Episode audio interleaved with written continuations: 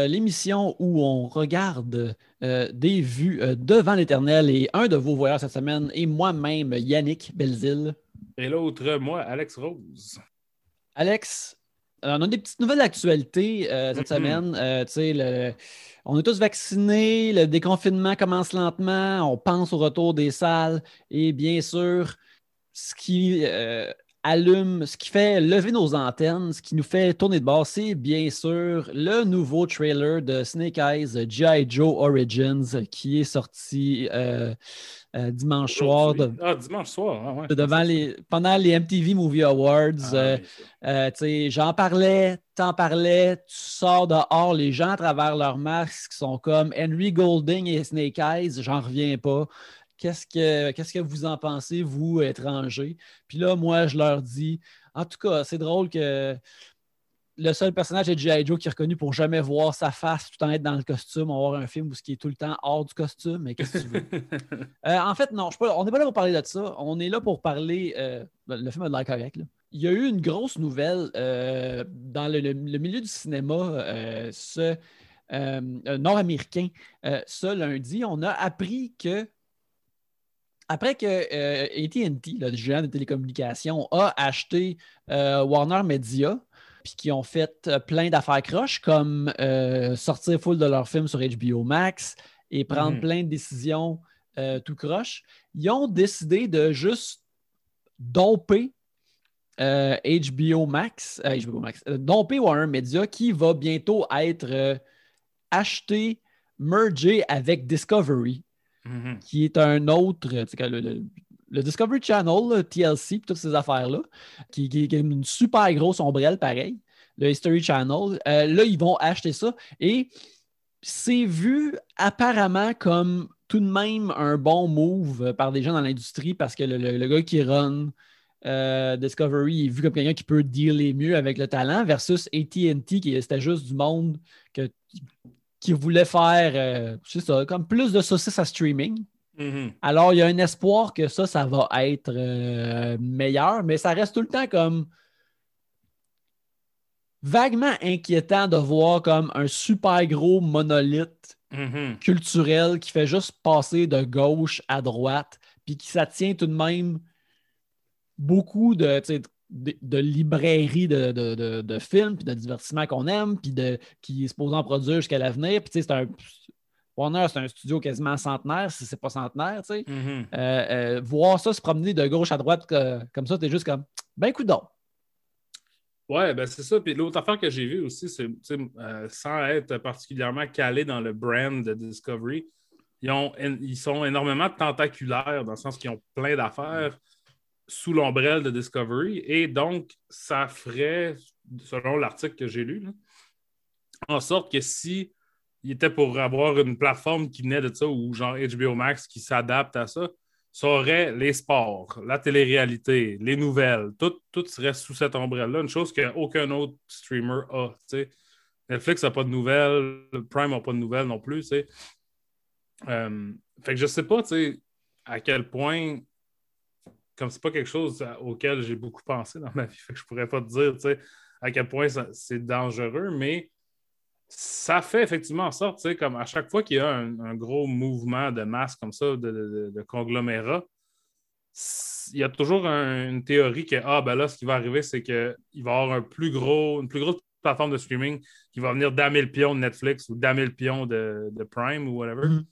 Puis ça, je pense que c'est comme une façon plutôt whack de voir ça. Parce que on savait que ça allait faire ça, mais là, ce qui arrive, c'est que tout le monde devient un poste de TV, dans le fond.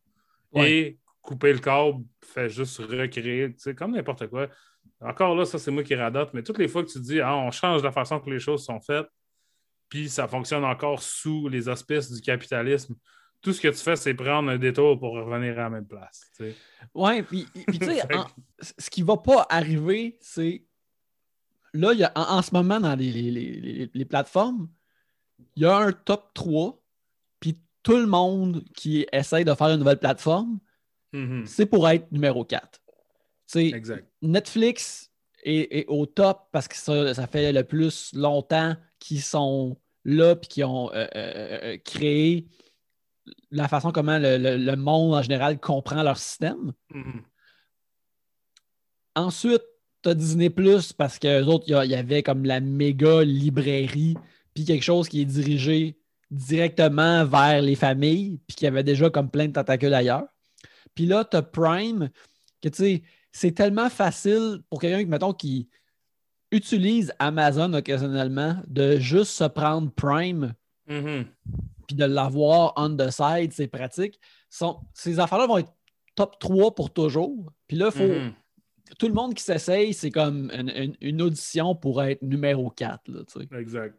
Tu Prime, encore là, ça, c'est une autre affaire dont j'ai déjà parlé, mais Prime aussi, je pense que sans voir les chiffres, ils sont vraiment mieux situés dans le reste du monde. En Amérique du Nord, puis en Europe, c'est très Netflix-centric. Mais tu sais, au nombre de films indiens qui sortent sur Prime d'une semaine, tu sais, des films qui sont l'équivalent de, je sais pas, tu sais, un euh, au niveau du poids que ça a sur le marché, l'équivalent d'un Hobbs and Shaw.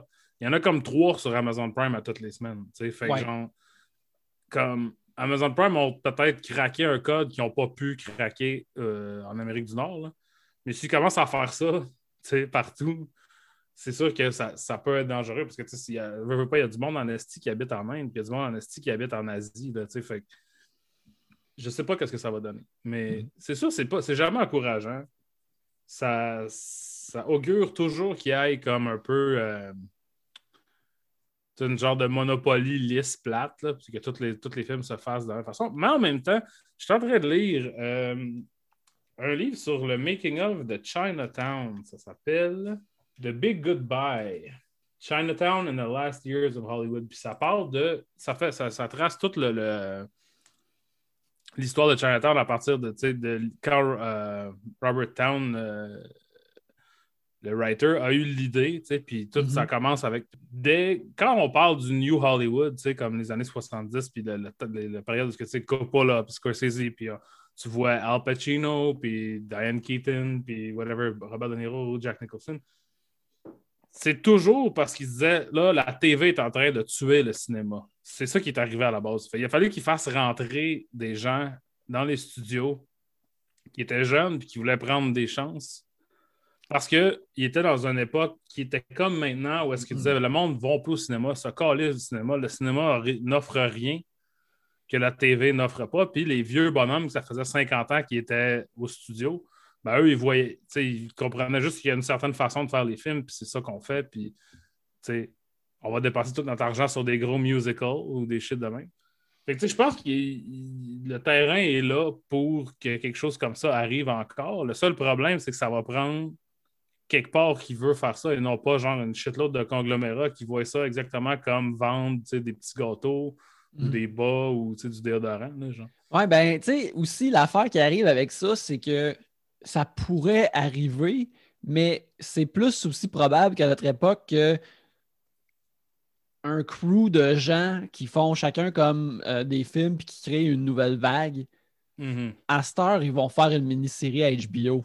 Mm-hmm. Ils vont ils vont aller sur une de ces plateformes-là puis ils vont faire comme OK, ça, c'est peut-être pas un bon exemple parce que euh, Stranger Things, dans le fond, ça, ça recrée des films des années 80. Là. Mais mm-hmm. mettons que les, les Duffer Brothers, ils avaient fait Stranger Things en film, puis là, puis que ça a le même succès. Là. là, le monde serait comme oh Chris, le, cinéma est encore là, puis que tous les gros hits, mettons aussi que là, on s'entend. D'ailleurs, ça, rapport avec ça a un peu rapport avec le, film qu'on parle cette semaine. Mm-hmm. Mais mettons que Game of Thrones était des films. Mm-hmm. Là, le monde aurait, aurait arraché leurs cheveux. Puis... Ouais, ça aurait été une scène. Ouais, c'est ça.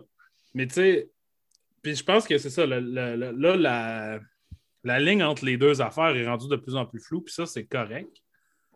Tu sais, Mhm. Je pense que là, la chose que, que le marché a de la misère à s'adapter, c'est quelle histoire se raconte de quelle façon. ouais. pourquoi il y a des émissions qui pourraient très bien être un film? T'sais?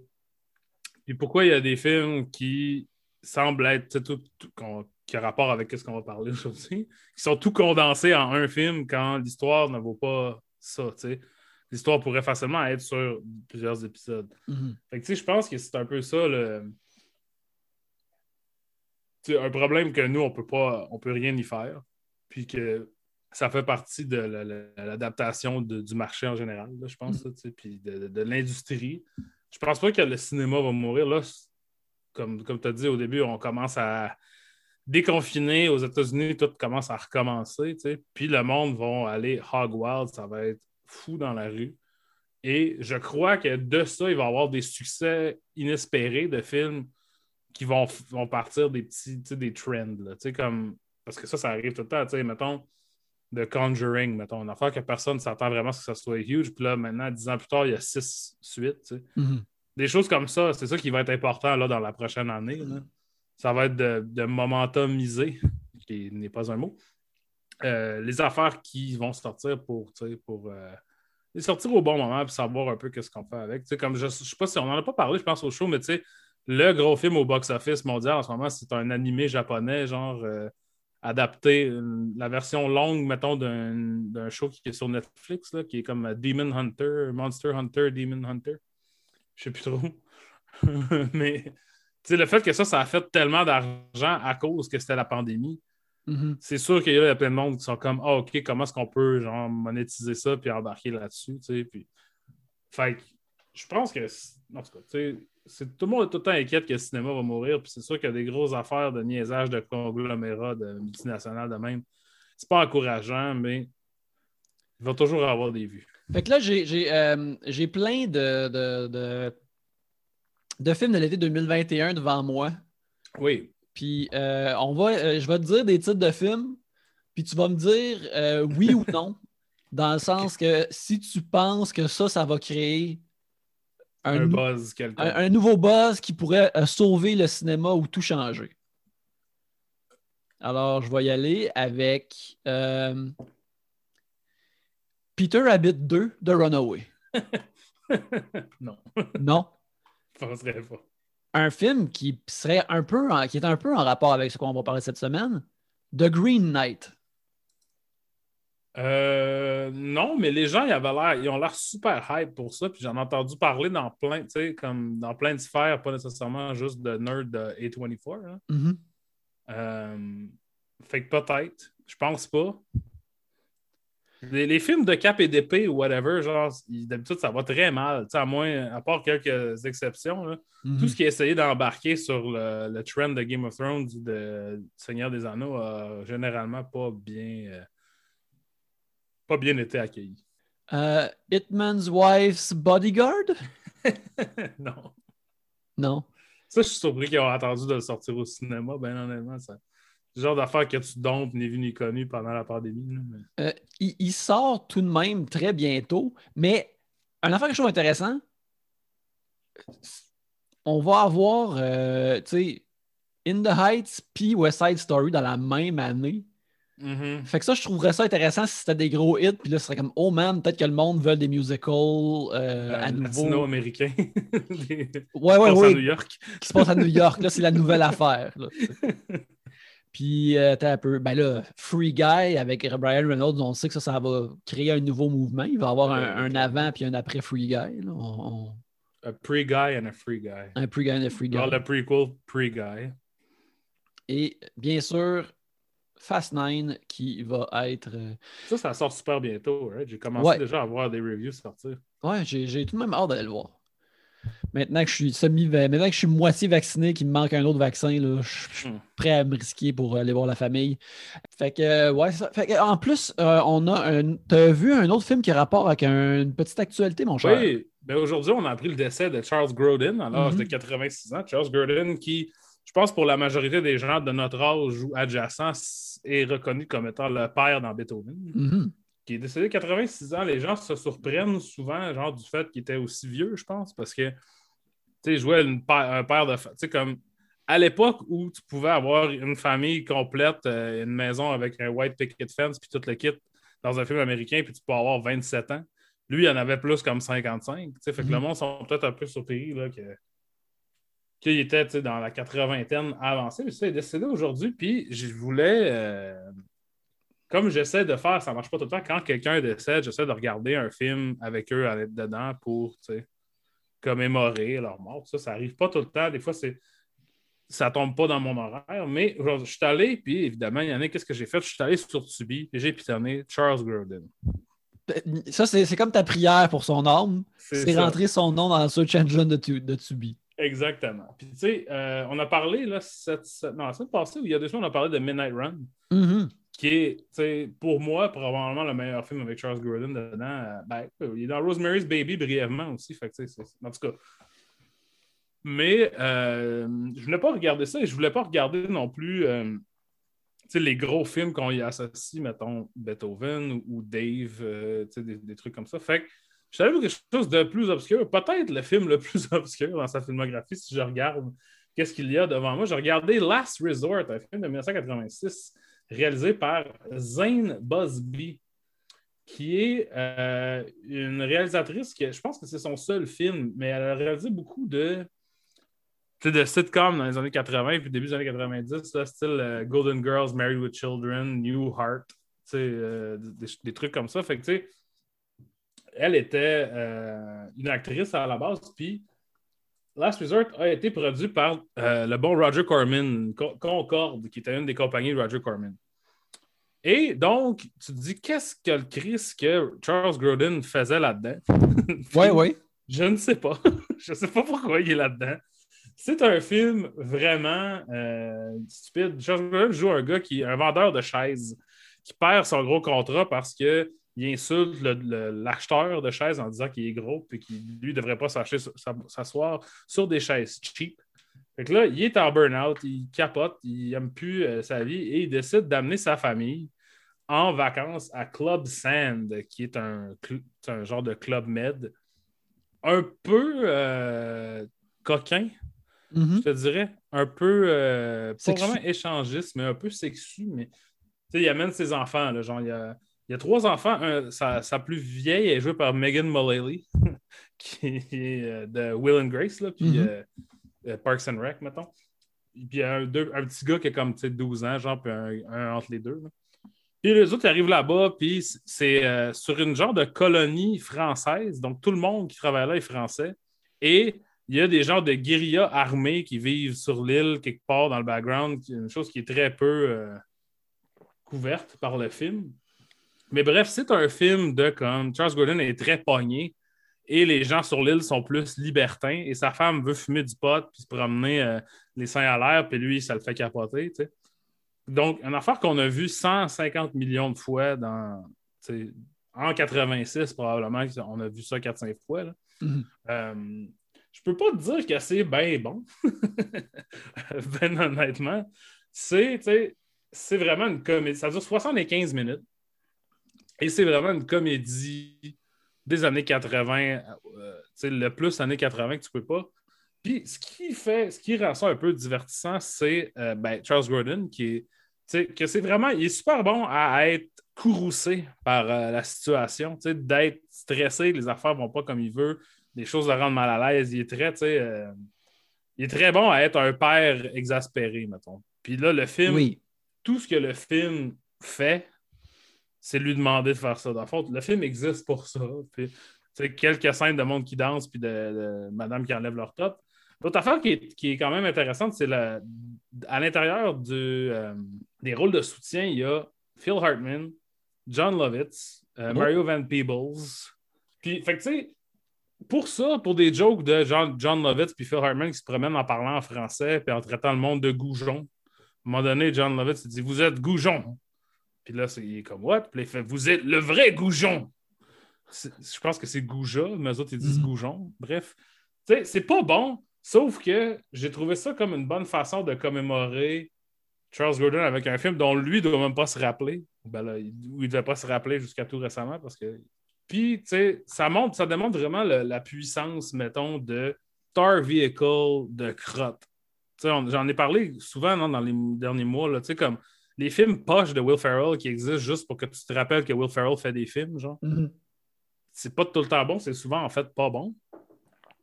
Mais ça, ça en était vraiment. C'est vraiment comme un idéal platonique de ce que ça devrait être. C'est-à-dire, c'est vraiment inconséquent, c'est niaiseux. Tout ce que tu fais, c'est regarder Charles Gordon faire l'affaire qu'il fait le mieux possible. Puis, tu sais, c'est un, une heure et quart qui se passe très bien, très smooth. Mais c'est pas pas pour ce film-là qu'il va être euh, qu'on va se rappeler de lui. Là. Mais euh, évidemment, c'est sûr, après ça, il y, a, Midnight Run qu'on va éventuellement faire, on en parle constamment. Oui, oui, absolument. Mais en attendant, vu que Midnight Run n'est pas sur Tubi, vous pouvez aller voir Last Resort de 1986. Moi, j'aimerais dire que mon gros film de Charles Grodin, à part Midnight Run, est bien sûr Taking Care of Business, que ma soeur et moi avions enregistré à super écran quand nous étions jeunes et que nous avons écouté et réécouté moult fois, dans ah, lequel je pense que je sais même pas c'est quoi. la vedette avec euh, James Belushi. Oh, Jim Belushi qui, euh, qui est. Ben, tu parles de véhicule. Charles Grodin est un dude guindé et Jim Belushi est Jim Belushi qui est un dude lousse croche. Mm-hmm. Euh, Jim Belushi se sauve de prison pour, parce qu'il a gagné des billets pour, la pour une finale de, de baseball. Et, euh, en se et en se faufilant hors de la prison et en se rendant à Los Angeles, il parvient à switcher ou s'encaparer de la vie de, de, Charles Grodin, qui est entièrement géré par son genre d'agenda qu'il a. Fait que là, euh, Jim Belushi vit la vie de, Charles Grodin parce qu'il a tous ses papiers, c'est tout ce qui est. Puis là, il devient un, un genre de, conseiller publicitaire. Et Charles Grodin est comme juste perdu, essaie de revenir dans sa vie. Et euh, c'est ça, c'est un, autre bon, euh, un autre bon, euh, double act, improbable, que moi j'avais trouvé bien le fun quand j'ai ça, ma soeur, on l'a écouté plein de fois. Et maintenant, c'est aussi reconnu comme étant le premier script de J.J. Abrams à Hollywood. Mm-hmm. déjà là, il m'avait happé avec Taking Care of Business. Taking Care of Business qui est réalisé par Arthur Hiller, qui a réalisé des In-Laws, dont j'ai parlé la semaine prochaine, la semaine passée. Donc tout est dans tout, Yannick. Tout est dans tout dans cette émission-là. C'est pas juste connecté par le film de la semaine, c'est connecté par tout. Là. Mhm. Tout est un, un, poulpe. Un poulpe, oui, absolument. Mais bref, alors euh, que qu'il repose en paix, euh, Charles Grodin, alors qu'il grommelle, alors, qu'il, alors que les, les, les portes du paradis s'ouvrent à lui. Faudrait que j'écoute Clifford aussi à un moment donné. Euh, ça, je ne l'ai jamais vu, je pense. je regardais ça aujourd'hui, puis c'est comme c'est le genre de film que tu devrais avoir des souvenirs, je pense, si tu l'as vu quand tu es jeune. Fait que ça a dû passer euh, par-dessus euh, mm. la vie d'Alex Rose, là, ça a l'air. Fait que... ben, bref, c'est ça. Alors, alors c'est ça, oui, oui, mais Maintenant, je vais passer à mon film que j'ai vu cette semaine. je me suis gâté euh, j'ai continué mon voyage à travers le film noir et je n'ai pas choisi n'importe quel film noir. J'ai choisi euh, Blood Simple, qui est sorti en 1984, mhm. qui est le premier film des frères Cohen.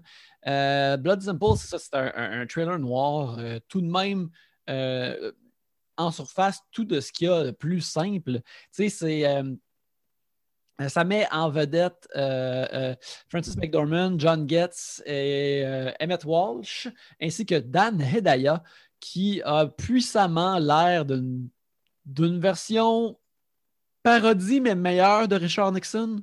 Ouais. Ben, il joue Richard Nixon dans, euh, dans Dick, mm-hmm. de, avec Kristen euh, Dunst, et Michelle Williams. Ouais, ben, c'est incroyable qu'il ait comme pas joué Richard Nixon dans plein d'affaires. Mais, mais, bref, euh, euh, c'est un film qui met en vedette ces acteurs-là. Puis euh, on suit Ray, qui est un bartender. qui, est, qui devient en relation avec Abby, qui est jouée par une, jeune Frances McDormand. Et au début du film, sont toutes les deux en train de, en, voiture à travers la pluie. Abby parle de son mariage qui bat de l'aile et il se laisse, euh, la conversation va euh, vers le sexe et rapidement, ils se retrouvent à un motel où ils font l'amour. Cependant, euh, un détective privé qui est joué justement par M. Emmett Walsh, qui est magnifiquement véreux. Mm-hmm. Là, il est habillé en genre de cowboy jaune, moutarde sale, tout le long qui est un détective privé qui prend des photos d'eux et qui va porter bien sûr les photos à euh, qui joue, qui, qui, joue Marty, qui est le mari de Abby. Et à travers tout ça, ça c'est le, début comme euh, d'un engrenage euh, criminel où ce que Marty va vouloir prendre sa vengeance, il va demander euh, à Visser, le détective privé, de commettre des délits afin d'avoir sa vengeance, mais à travers ça, on a Ray et Abby qui essayent de se déprendre de tout ça. Et c'est. Euh, ça s'appelle Blood Simple. Euh, je c'est écrit sur Wikipédia, mais je l'avais reconnu. c'est un terme qui vient du, du, livre Red Harvest de Dashiell Hammett, qui est un des pères de, comme du film noir de par, de par ses livres. Et c'est c'est dit dans le, dans, le, livre quand euh, le personnage euh, de, du, détective de, la chaîne qui s'appelle le Continental Up, il dit J'ai tué trop de monde, puis je suis en train de devenir stupide. Je, suis devenu blood simple. Puis c'est un peu ça qui arrive, propre aux Coens. Euh, pas tous des personnages qui font toutes les meilleures décisions, je te dirais. Mm-hmm. Puis ça va pas bien. Bref, le film est super, super bon. c'est vraiment je ne vais rien dire d'original là-dessus, mais c'est assez époustouflant que c'est leur premier film. Mm-hmm. Mais quand tu vois le reste de leur carrière, tu n'es comme pas surpris en même temps. Euh, c'est vraiment efficace parce que le, plus que j'écoute de trucs policiers et euh, euh, noirs et thrillers du genre, il y a souvent dans le film noir, les personnages sont au pied du mur, mais tu veux, les, tu veux voir comment ils vont s'en sortir. Mm-hmm. Euh, cependant, ce qu'il y a dans Blood Simple et ce qu'il y a aussi beaucoup dans euh, des trucs policiers qui se veulent plus réalistes, c'est que tu vois du monde rentrer dans l'engrenage criminel qui va les mettre dans marde malgré eux. Ou mm-hmm.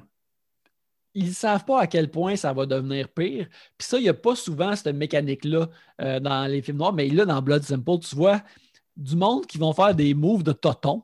Puis là, mhm. ça va juste les mettre dans le trouble davantage. Et euh, c'est assez délicieux à voir. Puis aussi, le film, l'histoire pivote souvent sur plein de détails qui ont été setupés quasiment comme de rien plus tôt. Fait qu'il y a vraiment un aspect de trouver 20 pièces dans un veston tu savais pas qu'il était là avec euh, Blood Simple. Tu sais, il, est comme Ah oui, c'est vrai, il y avait ça. Puis là, c'est ça qui arrive maintenant à cause de ça. Et ça, c'est vraiment satisfaisant à quel point que c'est fait plusieurs fois, pitcher le ballon euh, dans le, ballon de basket derrière toi, dans Nothing But Net, sans, mm-hmm. sans t'en rendre compte qu'ils font ça plein de fois. Fait que j'ai bien, bien aimé ça. Il est disponible sur Prime et sur euh, Criterion en ce moment, mais bien sûr, sur Criterion, il y a plein d'extras avec ça. Fait que mhm. quand je vais avoir le temps, je vais peut-être écouter des commentaires et des trucs du genre avec ça. Il y a une scène dans Blood Simple où ce que un personnage doit nettoyer du sang. Oui. Puis littéralement, dans tous les films, quand quelqu'un, quand il y a du sang, je pense à cette scène-là. Comme ça, j'ai plus jamais repensé à saigner ou du sang qui revole de la même façon depuis que j'ai vu Blood Simple, parce que cette scène-là est brûlée dans mon cerveau. Il y a aussi une scène de pelletage oui. auquel je pense constamment. c'est vraiment, c'est un film très mémorable, tu sais. Comme, ne serait-ce pour comme quatre scènes, mettons, qui restent, il y a une scène avec des, balles qui font des trous dans un dans lequel la, lumière passe, qui font des trous dans un qui sont des scènes que c'est comme, je, je me souviens même pas nécessairement, du, ça fait longtemps que je l'ai vu, du contexte qui mène à cette scène-là. Mais je me rappelle parfaitement de cette scène. Oui, ben c'est ça, c'est vraiment, c'est d'une beauté, c'est ça le cinéma. Mais il y a aussi, l'affaire que je trouve qui est cool de, ce film-là, c'est que clairement, il était comme, oh yes, on fait un film noir, fait que tu vois qu'il tripe sur vraiment créer des images puis des compositions avec des ombres puis de la lumière mm-hmm. très prononcées sans vouloir y aller full-on stylisé, justement, comme un film des années 40 ou 50. Mm-hmm. C'est pas ça qu'ils font, mais ils utilisent vraiment bien ce genre d'idées visuelles-là plusieurs fois, comme justement les trous de balles à travers le mur. Puis là, les trous de balles font des, pratiquement des, quasiment des, lasers de lumière euh, quand la lumière passe à travers le mur. C'est super beau. Ça, c'est vraiment de toute beauté. Mm-hmm. Ouais, ouais, non, ça me donne le goût, là. Ça me donne le goût de l'écouter parce que ça fait longtemps que je l'ai vu. Mais... Ben, c'est une affaire qui est, vraiment cool aussi sur le, euh, sur le channel Criterion. Il y a. Euh, il, y a, vraiment plein d'extras pour Blood Simple. Puis il y en a un qui ça s'appelle. Euh, il, y a, leur financing trailer. Ouais, ouais, ouais. Fait que tu sais, il y a comme. C'est un, un, trailer de qui ont fait pour ramasser de l'argent pour faire le film. Et euh, tu, c'est, vraiment cool. Il n'y a, pas, a pas vraiment y a pas d'acteur dedans. Ben, il y a Bruce Campbell. Ben, tu vois quelqu'un, mais c'est pas. j'ai su plus tard que c'était Bruce Campbell. Euh, et, mais dans le trailer, il y a justement les beams de lumière et les, trous de mm-hmm. balles dans le mur. Ça, tu vois, c'est une affaire qu'il voulait. Là. Ouais, ouais, y a le, trailer, il y a Bruce Campbell, puis il y a quelque chose de dynamique aussi dans le trailer qui est très Sam Raimi-esque, mais tu sais, il a des mm avec les, les, Cohen dans ce temps-là. Ouais, c'est ça. Ben, puis d'ailleurs, le film tout de suite après, qu'ils ont fait tout de suite après euh, Blood Simple, qui est que, ben, en fait, le film, non, ouais, le film qu'ils ont écrit après Blood Simple, c'est Crime Wave. C'est réalisé par Sam Raimi. Ah! Puis je l'ai jamais vu, mais c'est tout de suite après. Ça, ça vient de leur. Euh, de leur amitié là, à cette époque-là. Puis je pense qu'il est en noir et blanc aussi, en plus. Hein? Ça se peut, ouais. ça a l'air d'être une comédie un peu, genre euh, poète poète, nanan. Il y a genre. Euh, ben, il y a Bruce Cabot, mais tu sais, le gars qui fait. Paul L. Smith, ça, ça dit quoi, Paul L. Smith? C'est le gars qui fait Bluto dans le film de Popeye. Oh shit. Et qui fait aussi le gardien de prison, genre euh, extrêmement terrifiant dans Midnight Express, tu sais. C'est comme, c'est vraiment un gros doute barbu, tu sais, un, style, un genre de Bud Spencer, genre, mm-hmm. mais moins euh, sympathique. Fait que, c'est un film qui a l'air de venir de la période que c'est, c'est-à-dire, genre, on va vous donner du monde connu pour faire un film qu'on espère qu'il va tomber dans le néant parce que, genre, on, on vous truste aucunement, les jeunes gens qui ont, tu sais, que leur, leur carrière jusqu'à maintenant, c'est des films financés indépendamment de, de genre. Fait que, mm j'ai jamais vu. Je sais pas si c'est intéressant ou pas, mais faudrait, faudrait que je le regarde. Ouais, je serais curieux. Je serais curieux. Euh, cette semaine, ben, regarde, on, on, parle de, de, gore, puis de sang, puis de policiers. Mm Je vais toucher brièvement sur un film que j'ai vu cette semaine. Spiral from the Book of Saw. Oh! Euh, la tente attendue, suite slash reboot de la franchise Ça, qui est mhm. réalisé par Darren Lynn Boozman, qui a réalisé quelques-uns des films d'avant. Genre 3, 4, 5 ou. 2, 3, 4. Ok, ouais. Il a fait 2, 3, 4. Puis il a aussi fait euh, Repo de Genetic Opera. C'est comme. Euh, il est plus, maintenant, je pense, un peu dans les, les genres de dans le stock multimédia, un peu, là, comme euh, des, expériences d'horreur, mettons. fait que c'est ça. Sparrow va mettre en vedette Chris Rock dans le rôle de Zeke Banks, le détective Zeke Banks, qui est un policier de la ville de genre. La ville, je pense, ça s'appelle Metropolis. ça n'existe pas dans le vrai monde. C'est Toronto, en mhm. réalité, mais bon. Euh, qui est un policier qui euh, vit un peu dans l'ombre de son père, joué par Samuel L. Jackson, qui était un policier euh, légendaire dans le même département de police et qui a maintenant pris sa retraite. Mais on apprend au début que, bon, Zeke Banks n'est pas très aimé au sein de, la force policière à cause d'une histoire de corruption puis de, de whistleblowing, mettons, qu'il y a eu euh, à peu près dix ans auparavant. Mm-hmm. Et euh, il reçoit un. Ben, il reçoit. Il, se fait donner un nouveau partenaire qui est joué par Max Mingala. Il va investiguer qu'est-ce qu'il pense qui est la mort d'un sans-abri dans un tunnel de train qui aurait été frappé par le train. Et il découvre non seulement que c'est pas un sans-abri, mais bien un policier, mais qu'il aurait été là, mis là délibérément et tué délibérément à travers un système de piège qui n'est pas sans rappeler le travail ultérieur d'un certain Jigsaw mm-hmm. qui existe dans le monde du film. Fait que c'est ça. Fait que ça devient une affaire de bon, les policiers commencent à mourir. Et Zeke Banks doit le plus rapidement possible, essayer d'arrêter ça et ainsi de suite. Je sais pas, qu'est-ce que. T'as-tu vu les autres films de ça? Euh, euh, oui, j'ai vu. Je les ai quasiment tous vus. Euh, je crois qu'avoir vu jusqu'à 6 et je crois qu'il y en a un 7, n'est-ce pas? Il y, a, il y, a, un 7 puis il y a Jigsaw. Il y a comme un film séparé. J'ai pas vu Jigsaw, mais je crois avoir vu jusqu'à 6 car euh, mon, euh, mon, meilleur ami et co-animateur de Trois-Bières, Pierre-Luc Racine, est un grand fan de ça.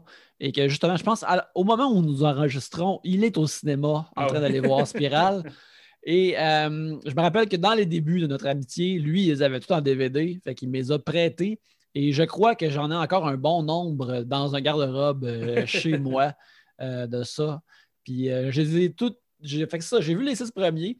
dans le fond, c'est le premier qui est comme meilleur puis le reste, tu sais, c'est pas mon truc tant que ça, mais mm-hmm. j'appréciais les, les, gymnastiques qu'il faisait pour.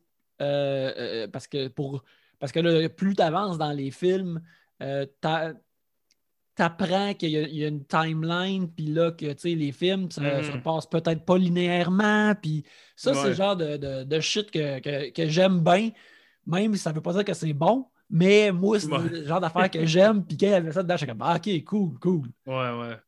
Ben, c'est ça. Fait que, tu sais, moi, j'ai vu, je pense, les deux premiers. Puis après ça, j'ai juste comme, sans le vouloir, je n'ai pas perpétuer mon, mon aventure avec ça, dans le sens que t'en manques un, puis là, tu fais comme moi. C'est ça qui est arrivé avec les Fast and Furious aussi, tu sais. Mm Maintenant, t'en manques un, tu dis, ah, je suis pas pressé, il y en a déjà un autre, là, tu fais, je vois l'autre d'avant. Puis là, maintenant, tu perds le fil, puis c'est tout. Euh, ben là, il n'y avait pas à ce moment-là de pandémie pour te forcer à rattraper des affaires de même. Fait que c'est ça, c'est beaucoup plus. Spiral, et de ce que je connais, en tout cas, des films de ça, c'est beaucoup plus policier et beaucoup moins horreur. Mm-hmm il y a des meurtres, il y a des tortures, des affaires qu'on pourrait s'attendre de ça, mais honnêtement, le vibe, ça m'a fait penser à un film de David Ayer, ça m'a fait penser spécifiquement à Sabotage, le film de David Ayer, avec Arnold Schwarzenegger, qui est un peu basé sur euh, le livre d'Agatha Christie, euh, 10 petites personnes. Mm-hmm. Euh, je crois que c'est maintenant 10 petits Indiens, ça se peut-tu? Ok, c'est-tu mieux ça? C'est pas vraiment mieux, non. C'est pas vraiment mieux. En tout cas, 10 petits dudes ça me fait un peu penser à ça. Dans le fond, c'est très policier, puis c'est très, comme moment, l'esthétique est un peu law and order. Euh, ce qui n'est est pas sans déplaire, mais après ça, tu te demandes un peu, tu sais, je pense que le, mariage des deux sphères de ça, pour moi, ne fonctionnait pas vraiment. Euh, le gore est vraiment dégueulasse. Ça, je vais, je vais leur accorder. Mais le, c'est écrit un peu avec des genres de jokes. Euh, le premier monologue que tu Chris Rock dire, c'est à propos de Forrest Gump. Puis mm. comment Forrest Gump, c'est pas woke, puis ça pourrait pas être fait maintenant. Puis ça, c'est comme. C'est périmé, là, déjà. genre, ouais. C'est.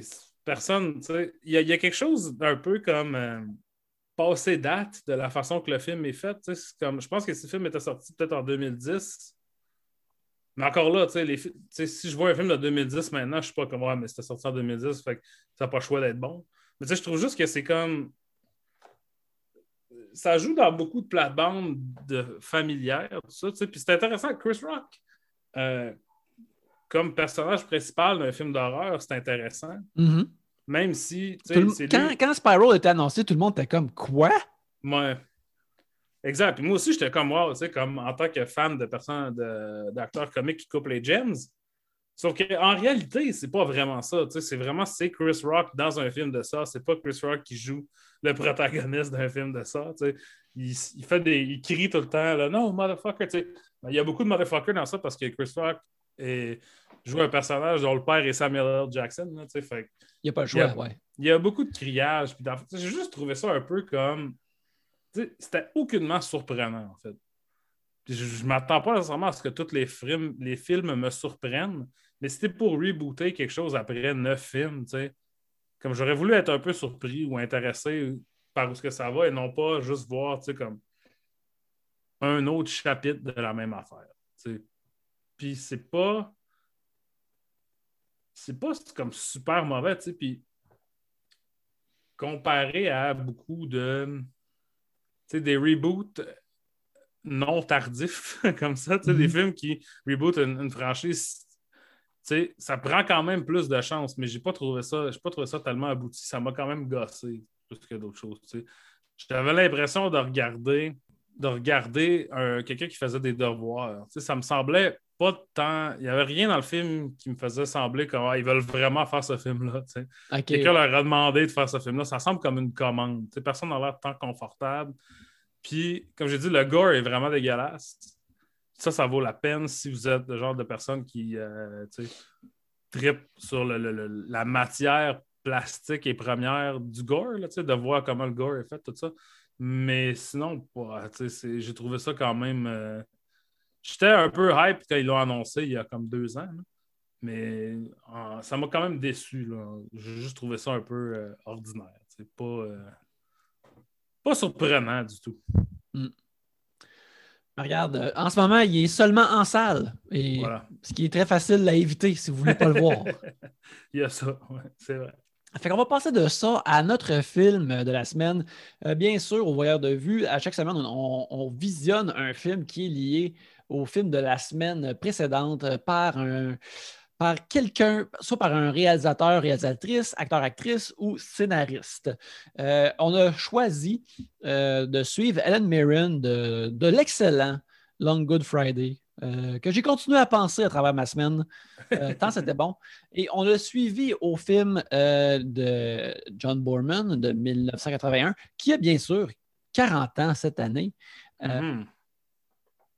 Excalibur, qui est, est un film de fantaisie médiévale qui adapte le livre La morte, Le Morte d'Arthur de Sir Thomas Mallory, euh, qui était essentiellement un genre de condensation de tous euh, les histoires puis le, cycle de mythes arthuriens qui, qui, euh, qui parle du roi Arthur et de son histoire à lui, son main storyline à lui, et qui met en vedette, qui met en vedette Nigel Terry, euh, bien sûr Ellen Mirren, euh, Nicholas Clay et euh, Nicole Williamson. C'est aussi dans ce film qu'on voit un, jeune Patrick Stewart, un jeune Liam Neeson, ainsi qu'un jeune Gabriel Byrne.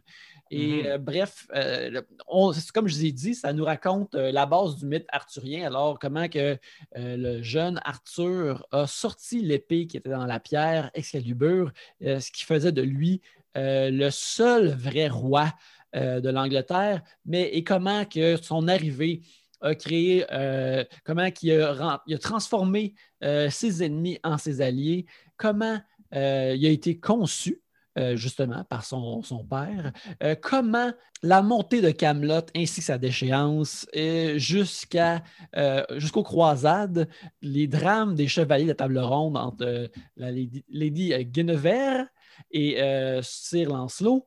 Et euh, jusqu'à à sa fin. La, première affaire que je vais dire, c'est que c'est un cycle mythologique entier en 2h20. Et je pense qu'une affaire qu'on va parler beaucoup, c'est comment que ce film-là fait des affaires qu'on ne ferait plus maintenant en termes de gros blockbusters, de, de films grand public. Mm-hmm. Euh, pour plein de raisons. Euh, euh, j'ai bien aimé ça.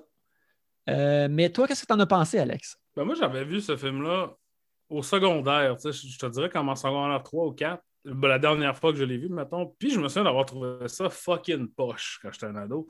Je trouvais ça comme, tu sais, niaiseux, puis cheap, puis comme, tu sais, il y a une scène où est-ce que tu entends, il y a, y a, des, chevaliers qui font Listen. Puis là, tu es supposé entendre l'autre armée arriver, mais ce que tu entends, c'est Carmina Burana.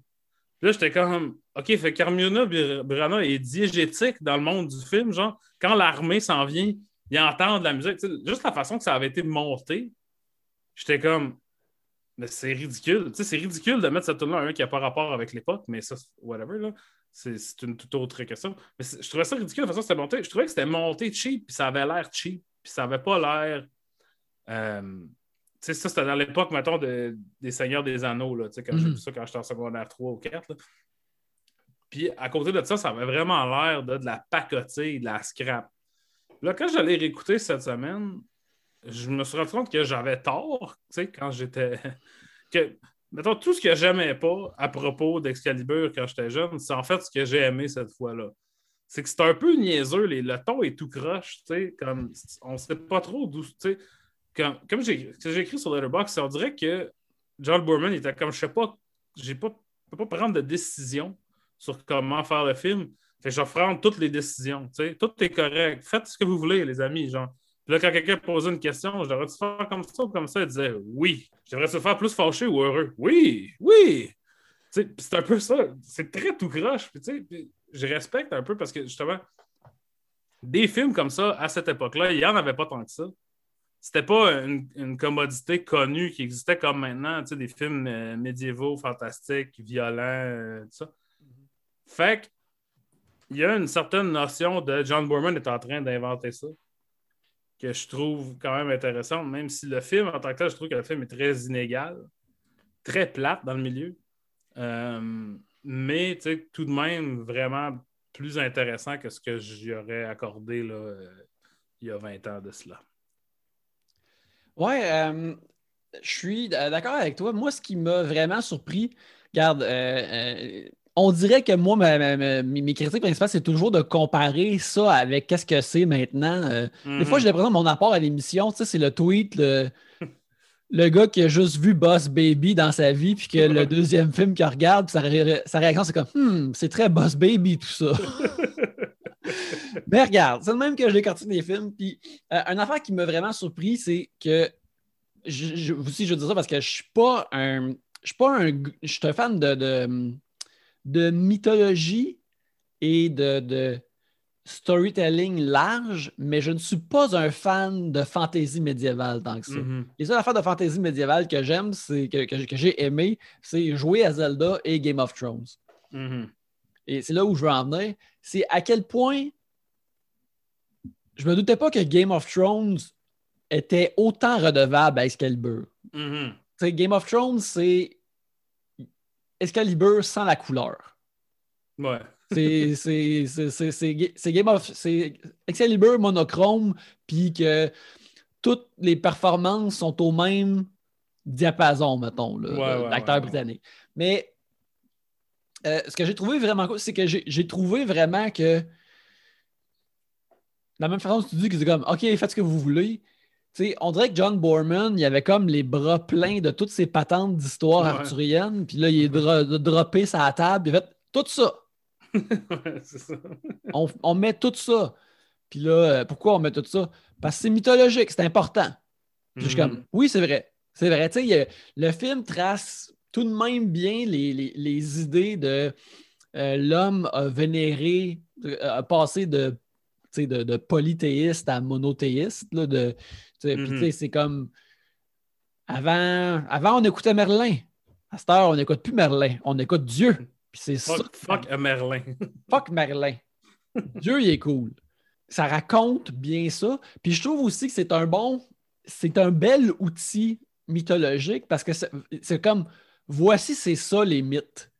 Mm-hmm. Dans la mythologie, comme la vraie euh, mythologie, par ça, je ne veux pas dire euh, des personnages plus grands que nature qui sont avec nous autres longtemps puis qui représentent des choses. La mythologie, c'est partiellement ça, mais la mythologie, habituellement aussi, c'est des histoires complètes, puis c'est de voir des héros avoir leur origine, avoir des aventures, avoir monté, mais tu vois aussi éventuellement s'effondrer et mourir.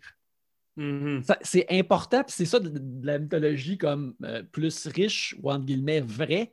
Fait que tu sais, je trouve ça cool que tu peux montrer ça à quelqu'un pour faire comme regarde, si tu penses que Luke Skywalker est vraiment un personnage mythologique, mais t'aimes pas ce qui arrive dans Last Jedi, ben regarde, c'est ça qui arrive dans la mythologie comme pour de, entre guillemets, pour de vrai. Le personnage, il y a des aventures cool, puis il est au beau fixe, mais un moment donné, tout va s'effondrer parce que c'est des histoires à sens large qui sont supposées comme symboliser que tu grandis, tu apprends des affaires. Un moment donné, c'est cool, mais un moment donné, tu décrépites et tu meurs.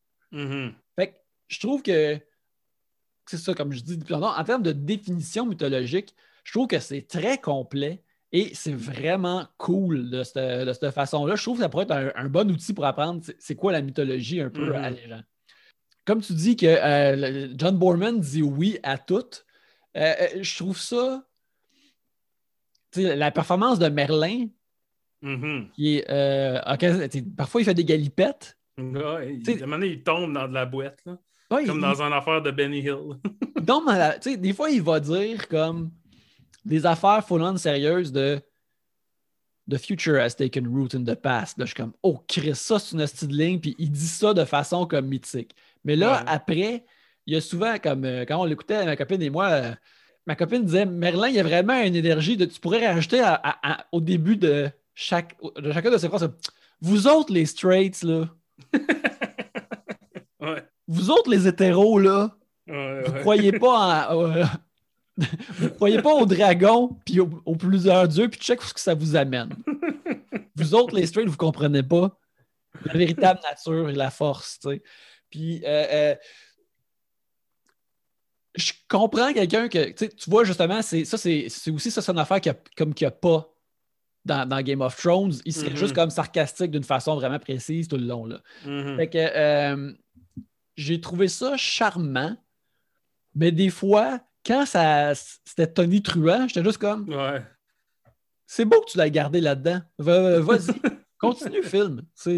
tant qu'à y être. Ça n'existe plus maintenant, fait que je suis content de le voir. Là. Ben, ça, m'a fait penser hier, là, ça ne sortira pas pendant un bout, fait que j'en parlerai pas trop longtemps, mais j'ai regardé le Pinocchio de Matteo Garone, le, nouveau, là. Mhm. le Dark Pinocchio avec Roberto Benigni, qui n'a pas, pas confondre avec le non Dark.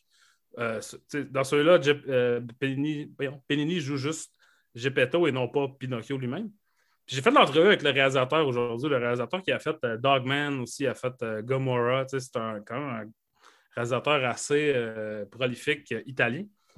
Puis lui, il me disait, tu sais, il dit comme. C'est quand même.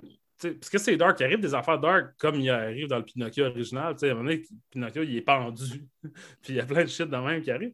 Mais à la fin, là, je ne vous spoilerai pas Pinocchio, mais à la fin, Pinocchio, il est quand même récompensé pour son, comportement. Parce que c'est pour les enfants. Puis les enfants, ils veulent pas, ils veulent, il faut, faut qu'ils apprennent quelque chose, puis tu peux pas leur dire, pas constamment apprendre aux enfants, ben, si tu fais pas les affaires comme du monde, tu vas fucking mourir pour ça que Pinocchio, il n'est pas un enfant, puis il peut faire des erreurs. Puis... Mais à la base, Pinocchio, il est récompensé parce que le film, il récompense les enfants, parce que les enfants ne veulent pas un affaire dark. De, mon protagoniste meurt pendu euh, à 50 minutes de la fin. Là, puis c'est ça que je me suis rendu compte, quand justement tu parles, maintenant de Star Wars, puis comment le monde ils sont fâchés de comment Luke a été traité, ils veulent que Luke, ça soit Pinocchio. Ils veulent que Luke Skywalker finisse le film en disant Je suis un, vrai petit garçon maintenant, papa. Mhm. Puis là, tout le monde fait Bon, je m'en lave les mains, j'ai été récompensé, mon héros a été un héros. Tandis que dans Excalibur, c'est comme les héros sont tous des merdes, dans un sens. Il n'y a personne qui est, Ils sont héroïques dans un sens, mais ils sont pas. Ils n'ont pas genre un code moral euh, fixe ou des affaires. Et comme tu dis, ça finit mal pour les héros parce que ça, ça finit essentiellement mal pour tout le monde parce que, surtout à cette époque-là, tu prends une gorgée d'eau pas du bon état, puis là, tu chies ta mort, puis that's it, puis t'es plus un mhm. héros. Fait que je pense que il y a quelque chose que c'est vraiment intéressant de, lier ça avec les films qui sont faits maintenant, qui sont aussi des mythologies, qui. Parce que là, où est-ce qu'on est rendu dans Star Wars maintenant, c'est pratiquement aussi. Euh, aussi riche que le mythe arthurien, dans un sens. Ouais, ouais. Mais même si ça s'en inspire énormément aussi. Mais on dirait que dans, le Star Wars et dans les mythes de maintenant, on refuse la réalité ou une réalité moins le fun. On veut toujours que tout soit total fun. Ouais, ben, on, on veut rester à Camelot. Exact. Tu veux pas sortir de Camelot, tu veux pas, tu sais, euh, même là, c'est ça, tu veux rester, tu restes à Camelot, tu veux pas que ça s'écrase, puis tu veux pas que ça se termine, puis tu veux pas que, tu sais, puis c'est dommage, tu sais, euh, euh, parce que justement, c'est ça qui donne, tu comme la, grandeur d'un mythe, c'est qu'il se termine éventuellement, tu sais, même, mm-hmm. ils l'ont pas, ils l'ont pas, je sais pas euh, s'ils l'ont fait tant que ça au cinéma, mais tu sais, Robin des Bois aussi, originalement, a une fin, puis Sherlock Holmes aussi a une fin, mm-hmm. puis, en tout cas, tu sais, regarde, euh, il brute pas ça, mais Logan est secrètement à Western. Mais ça donne, une, fin à Wolverine. Et c'est une des parties pourquoi ça fait est fort. Ouais. Mais euh, euh, ouais, c'est ça, c'est. Je trouve ça. C'est une des parties justement qui me fait apprécier plus Excalibur, c'est que justement, tu as, vraiment le mythe complet. Puis à la mm-hmm. fin, euh, Arthur est mort, puis tu vois qu'est-ce qu'ils font avec sa dépouille, puis c'est une image, une super belle image mythique, puis tu es comme Ah ouais, tu sais, je suis complet, tu sais, c'est pas Guy Ritchie qui essaye de faire. Ouais. qui fait Legend of the Sword, puis là, il est comme, à la fin, c'est comme une table ronde. Ouais, ouais. et aussi à la fin de. T'as aussi à la fin de Justice League de Joss Whedon? Mais, il y a ça, il y a cette scène-là dans Excalibur, mais comme à la minute 44, c'est juste bon, ben, je vais faire une table ronde. Puis là, ça coupe, là, il y a une table ronde. c'est comme. je comprends, je pense que quand, quand les, les, films étaient tous comme Excalibur, il y avait comme une, certaine euh, idée. Je me souviens de ça. Là. Le, le, livre est toujours meilleur que le film. Les films ne peuvent jamais rendre justice à une œuvre parce que c'est pas assez long. Mm-hmm. Puis là, maintenant qu'on voit que le temps d'une adaptation d'œuvre peut être fuck, il peut y avoir trois films de trois heures pour le Hobbit, là, genre. On se rend compte, c'est peut-être pas ça le problème, mm-hmm. Le problème, c'est peut-être pas que c'est parce que c'est pas bon parce que tout n'est pas dedans, tu sais. Non, c'est non, c'est sûr, parce que c'est intéressant qu'on parle de ça parce que euh, euh, cette semaine, Patrick H. Williams il a sorti une vidéo qui, expliquait comme c'est quoi le problème, pourquoi c'est difficile de terminer une trilogie? Mm-hmm. Puis il disait le Lord of the Rings comme exemple, comme, comme, qui est comme vu comme la meilleure trilogie qui a vraiment mm-hmm. eu du succès et qui était bonne tout le long. Puis il y a, il, il, a qu'ultimement que ben, Lord of the Rings n'est pas, dans le fond, véritablement une trilogie parce que les livres, originalement, étaient supposés être juste un gros livre, puis il s'est fait dire comme. Euh, Tolkien s'est fait dire comme, ben, split ça en trois livres. Ouais. Fait puis il, disait que c'est pour ça qu'au cinéma, les trilogies, habituellement, sont comme juste moins bonnes parce que l'idée principale est exprimée dans un premier film qui est bon. Puis là, ça amène le, le succès fait que tu peux faire un 2 parce que c'est cool de prendre ce qui était bon puis de dire Oh shit, mais c'est compliqué cette fois-ci. mais là, de le solutionner euh, dans le troisième film puis de redire la même affaire, ben, c'est tout le temps moins satisfaisant. ça marche moins mm-hmm. bien. Tandis qu'un film comme Excalibur, ben, ils le savent. Fait qu'ils sont comme tout est dans le même film, tout est crunché, mais euh, mm-hmm. ça fonctionne. Ça mène à des moments que je trouve qui sont genre euh, un peu ridicules. Là. Justement, la performance de Merlin semble beaucoup être un genre de plaster là, pour le film. c'est comme. Là, on n'a pas le temps d'expliquer tout ça. Là, Merlin, il va dire de quoi tu t'es assis, là, puis on continue. Mm-hmm. fait, que Merlin, je trouve quand même ouais, là, Nicole Williamson, qui est, qui est comme un grand acteur shakespearien. Puis qui, dans la plus pure tradition des acteurs britanniques, est en train de faire des galipettes, puis qui n'a pas rapport, il crie. à un moment donné, il crie après Uther, là, Uther qui est le personnage joué par euh, Gabriel Byrne. Gabriel Byrne c'est vraiment comme du Nicolas Cage. Là. Uther! Uther! ça, j'étais comme, ça, c'est ça que ça n'a pas rapport. comme, je pense que, autant que j'adore les. Euh, je préfère, mettons, une uniformité dans un film de ton plutôt qu'un ton qui saute partout. Mais c'est sûr qu'un ton qui saute partout, ça donne des meilleurs moments spécifiques. C'est peut-être un film moins intéressant. Il y a plein de moments vraiment euh, intéressant dans Excalibur. Mais il y a aussi plein d'affaires, surtout dans le milieu, quand ça, on a comme un fast-forward dans le temps. Mm-hmm. Puis là, euh, on est pogné avec la petite merde, là, euh, Mordred. C'est ça, ouais, Mordred. Le, petit enfant incestueux qui amène enfer et calomnie sur le mm-hmm. monde. Mais design d'armure fucking sick. Son armure en or avec son casque en or, là, hostie c'est hot. Wow. vraiment épeurant. Là. Il est, ça, là. C'est ben ça, ben, visuellement, c'est un, comme je trouve, c'est un, super euh, beau film. Encore mm-hmm. là, euh, tu sais, juste au début, toutes les silhouettes de chevaliers et de chevaux sur une colline avec le feu puis la fumée derrière. Là, ça commence à vraiment avec une swing, c'est vraiment beau. Les, les armures en aluminium qui extra brillent trop. Mm-hmm. souvent, ça, ça crée des reflets sur le visage des acteurs que tu ne peux pas comme vraiment calculer ou en tout cas, c'est vraiment toute beauté. Puis tu sais, il y a le. C'est constamment euh, quelque chose que tu, tu de la grosse image de euh, peinturée sur un véhicule de poteux. Ouais, ça, c'est vraiment cool. À un moment donné, comme euh, Helen Mirren, qui est, qui, qui est toute une enchanteresse, apporte un, genre de robe en métal mm-hmm. qui est vraiment sick. Euh, ben, au niveau, je pense que, tu comme juste au niveau de l'éclairage, il y a des scènes où il y a comme, mettons, 25 doudes en armure. Fait que, genre, juste penser, il faut que tu mettes des spots dessus, il faut que tu mettes la caméra. Faut pas que ça reflète dans la caméra ni sur les armures. fait que, tu sais, ça a un look un peu, genre, euh, comme tu as dit, euh, peinturé sur un poteur album de prog, mais aussi comme des fois, un peu, genre, soft focus, bleu nuit, genre, c'est un peu comme Puis ça, je pense que c'est pour juste pour euh, défaire l'effet des spots, puis tu as toutes les, centaines de milliers de reflets dans n'importe quelle scène. Parce que ça, je trouve ça. Parce que maintenant, ce qui serait arrivé avec un film comme Excalibur en 2021, c'est tu mets de la boîte partout sur les, armures. Mm-hmm. Fait que là, les armures, ils reflètent plus. Puis toute l'affaire est boîtée brun, tu sais. Puis c'est de ça que ça a l'air. Puis la seule couleur, c'est comme peut-être des robes puis du sang. Ouais. Tandis que là, le sang, il est comme. Il est, comme foncé. C'est pas du sang super euh, exagéré, genre. Fait que le sang, il est comme plus. C'est assez violent comme film, plus que je me souvenais aussi. Mm-hmm. Puis les scènes de, combat sont vraiment comme des dos dans le qui bougent pas vite, qui se tapochent sa gueule avec des gros bâtons.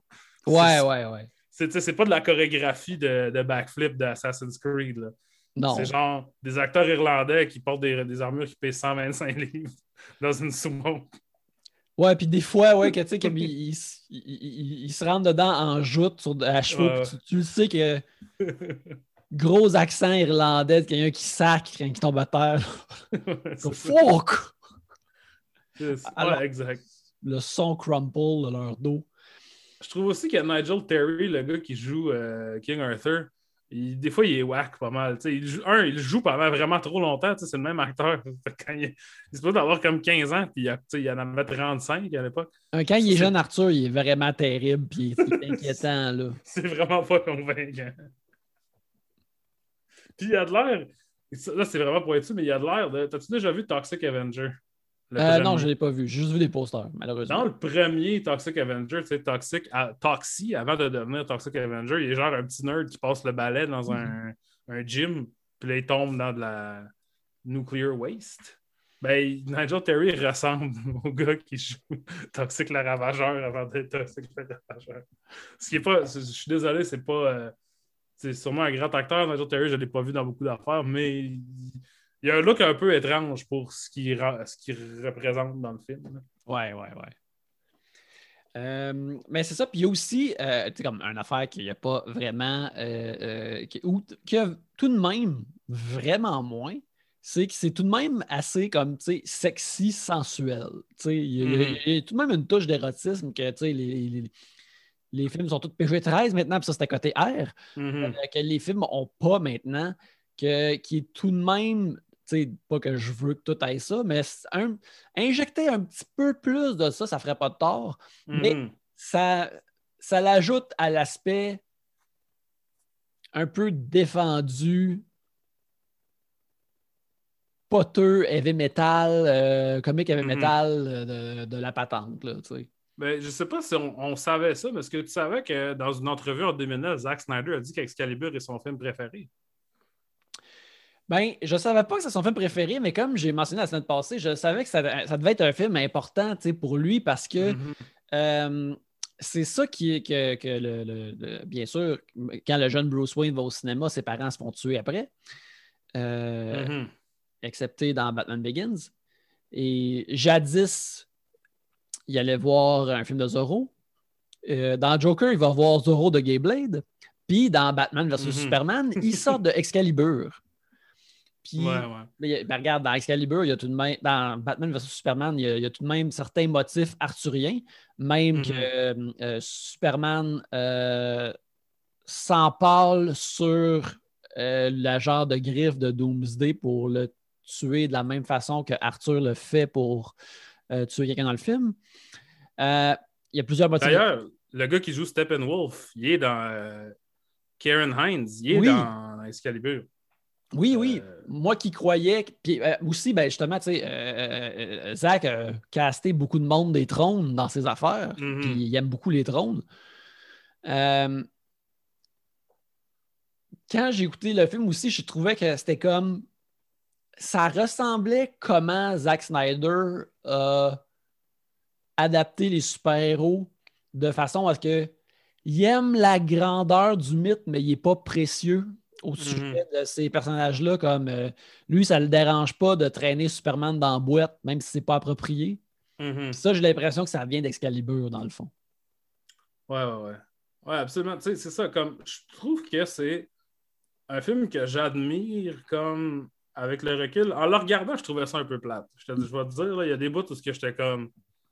ça patauge un peu. Comme un film de Zack Snyder. D'ailleurs, aujourd'hui, j'ai regardé Army of the Dead et je pourrais dire que ça, Army of the Dead, ça patauge dans le milieu aussi. Mm-hmm. Euh, mais tu sais, tout de même, je respecte énormément la l'approche, puis l'ambition de faire Excalibur, puis à quel point ça pourrait être tellement plus mauvais que ça l'est vraiment. C'est comme c'est surprenant que, que ce soit aussi bon que ça l'est.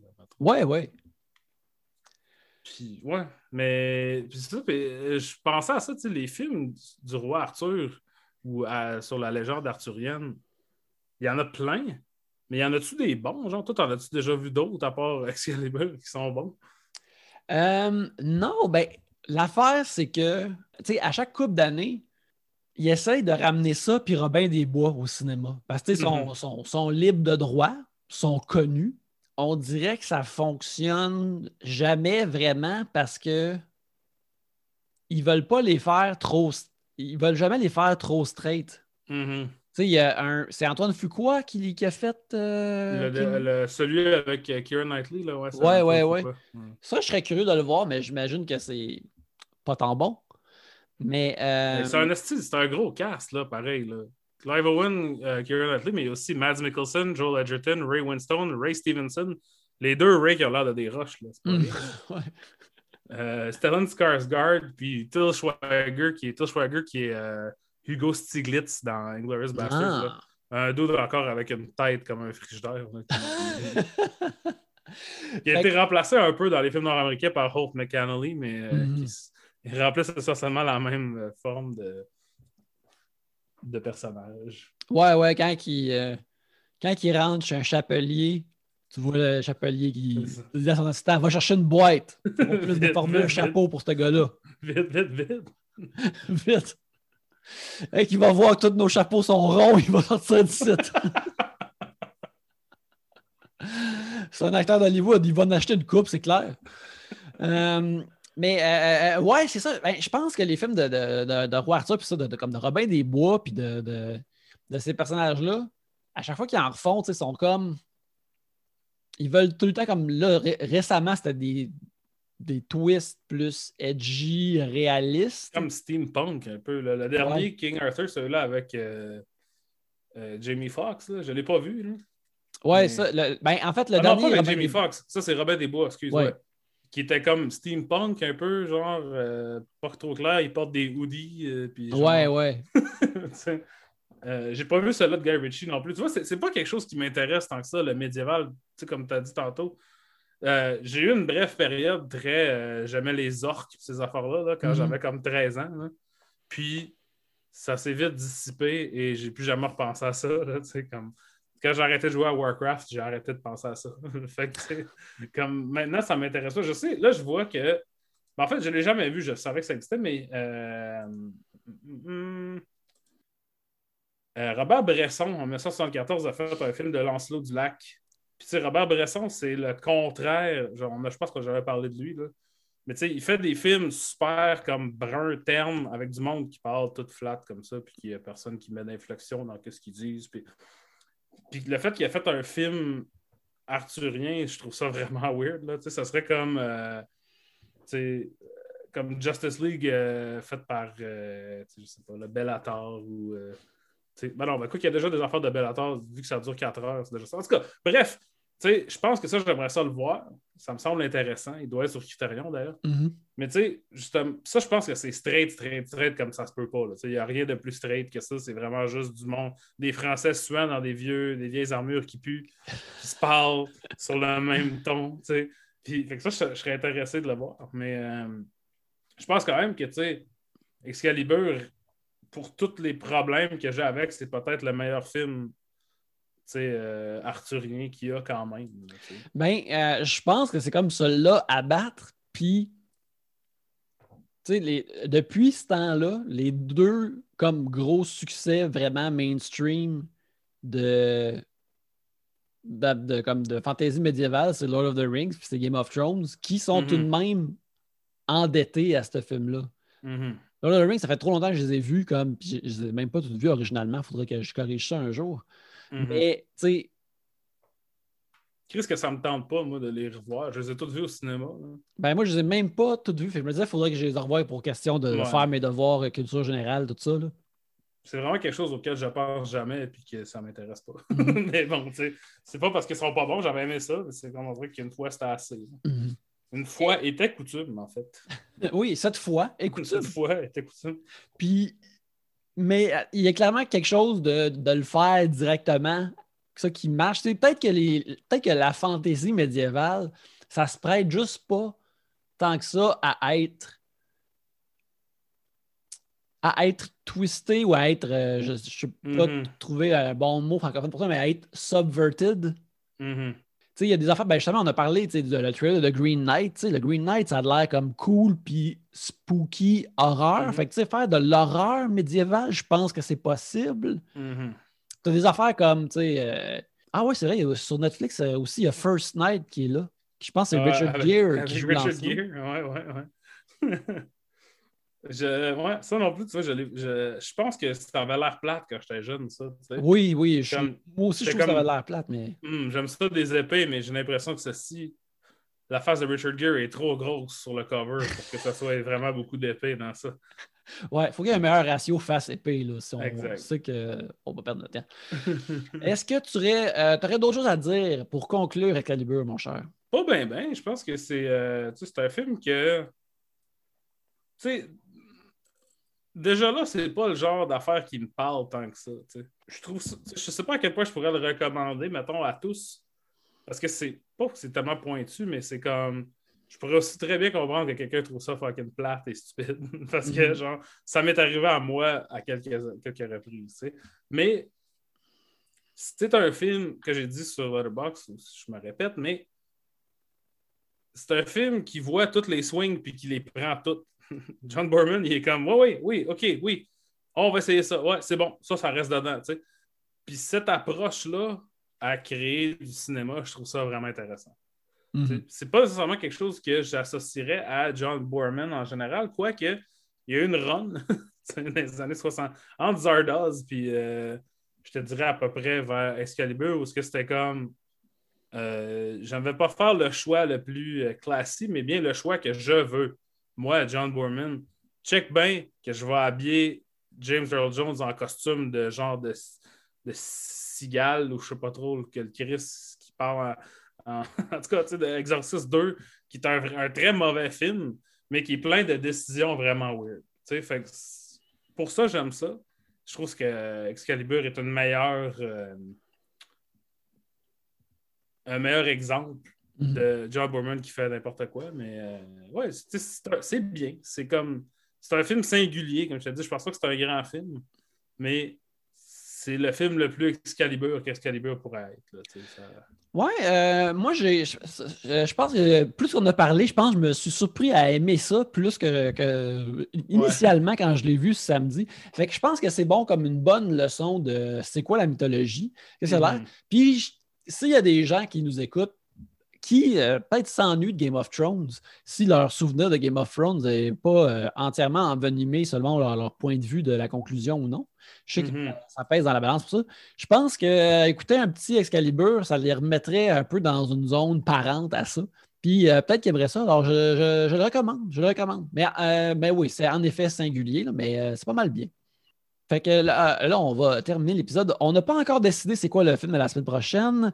Euh, on a eu des, jonglages d'horaires, mais on va vous revenir avec un film qui est euh, lié de près ou de loin à Excalibur, comme d'habitude. Mais en attendant, Alex, on te trouve où sur Internet cette semaine? Sur euh, cultmontreal.com, également sur Twitter, Alex Rose avec deux petites barres en dessous, et sur Instagram et euh, Letterboxd, je suis Why Does It Exist? Sur Instagram, vous avez. Ben, en fait, si vous avez écouté le le stream avec Jeff Provençal de Yannick la semaine passée. Vous avez peut-être vu mon Instagram brièvement. Et si vous me suivez déjà, vous allez genre, pourquoi Alex, il n'écoute plus des disques? C'est que là, je suis en train de terminer quelque chose, un, contrat euh, du travail, et je ne mets pas de musique quand je fais ça. Et donc, ça a vraiment ralenti le débit des jams de la pandémie. Mais là, il faut que je gagne en esti parce que là, ça se peut que la pandémie finisse avant que j'ai fini d'écouter mes disques.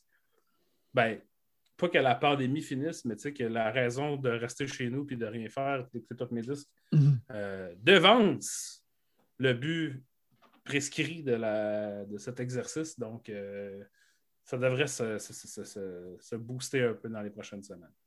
Good. Euh, vous pouvez me suivre à Yannick Belzil euh, sur Instagram et sur Twitter, ainsi que sur Letterboxd. Et bien sûr, comme à chaque semaine, euh, je fais le podcast Trois bières qui sort à chaque vendredi. Puis aussi, ces temps-ci, les jeudis soirs, je stream avec Alexandre Forêt. Et pour, dans, sa game de, de, jeu de rôle de Star Wars qu'on fait, qu'on s'amuse beaucoup, on, est les, les nonos de l'espace. Il fait euh, les voix de tous les personnages, puis ça, c'est vraiment le fun. Euh, alors, euh, allez consulter sa page Facebook pour trouver, pour nous retrouver à chaque jeudi soir. Mais en attendant, merci beaucoup de nous avoir écoutés et allez donc voir une vue. Yeah.